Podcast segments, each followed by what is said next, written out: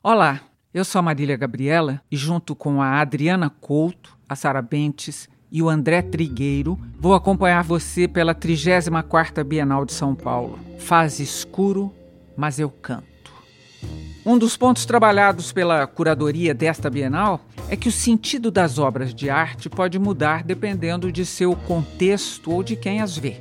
Então, as leituras de um mesmo objeto podem ser diferentes. Mas isso não significa que uma seja melhor ou mais correta que as outras. Mas antes de começar a falar sobre as obras, quero contar um pouco do que você vai escutar por aqui. Como a exposição é muito grande e tem mais de mil obras, seria impossível falar sobre todas elas. Então, escolhemos 20 peças que compõem a mostra para criar um trajeto que se inicia no térreo e vai até o terceiro pavimento. Pense nas nossas faixas como pontos chaves ou paradas estratégicas dentro da sua visita.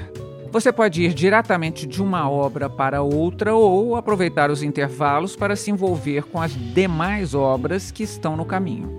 Em cada uma dessas paradas, eu, a Didi, a Sara e o André vamos apresentar as histórias por trás das obras falar um pouquinho do que as artistas e os artistas quiseram dizer com elas e vamos descrever essas peças.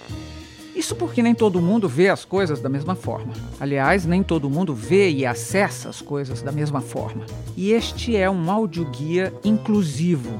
A gente quer que essa experiência seja para todo mundo mesmo. E por isso também está disponível em língua brasileira de sinais, Libras.